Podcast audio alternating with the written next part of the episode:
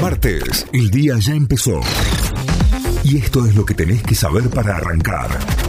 En Notify.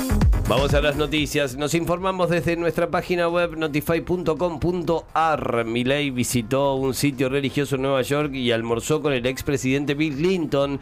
En su primera actividad en New York, el presidente electo visitó la tumba del rabino Menachem Mendel Gerson.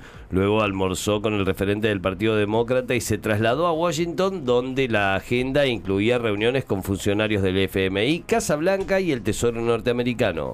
El impuesto inmobiliario en la ciudad de Córdoba se ajustará mensualmente durante 2024. El Consejo Deliberante de Córdoba aprobó en una sesión especial el paquete presupuestario junto con la tarifa 2024 y la modificación del Código Tributario. Dentro de las medidas se aprobó la enviada por el Ejecutivo Municipal. Se trata de la actualización mensual para el año que viene del inmobiliario urbano, un incremento que estará atado a la evolución de los salarios del sector estatal.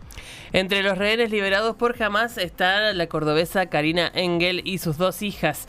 11 rehenes, 6 de ellos de nacionalidad argentina, fueron liberados este lunes por Hamas y fueron conducidos a territorio de Israel. La mujer nacida en Argentina y aquí en Córdoba fue liberada y resultó ser Karina Engel, de 50 años. Se encontraba con sus hijas Mika y de 18 años y Yuba de 11.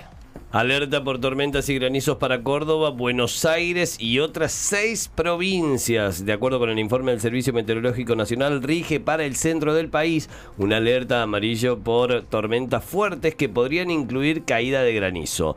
La advertencia alcanza al sur, centro y oeste de la provincia de Buenos Aires, sur de Córdoba, noreste de La Pampa, todo San Luis, noreste de Mendoza, este de San Juan, sur de La Rioja y todo Misiones. Según el organismo, el área será afectada por tormentas de variada intensidad, algunas localmente fuertes. Las mismas estarán acompañadas por ráfagas, actividad eléctrica frecuente, ocasional caída de granizo y principalmente abundante caída de agua en cortos periodos. Belgrano perdió y clasificó como tercero de su zona. ¿Cuatro se comieron? Tercero clasificó, cayó 4-1 con Racing la noche. En uno de los últimos partidos de la fecha 14 de la Copa de la Liga.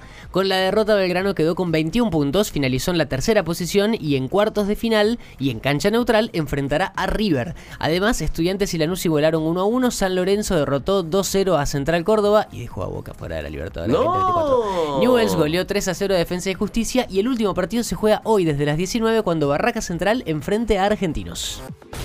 Notify, las distintas miradas de la actualidad para que saques tus propias conclusiones. De 6 a 9, Notify, plataforma de noticias.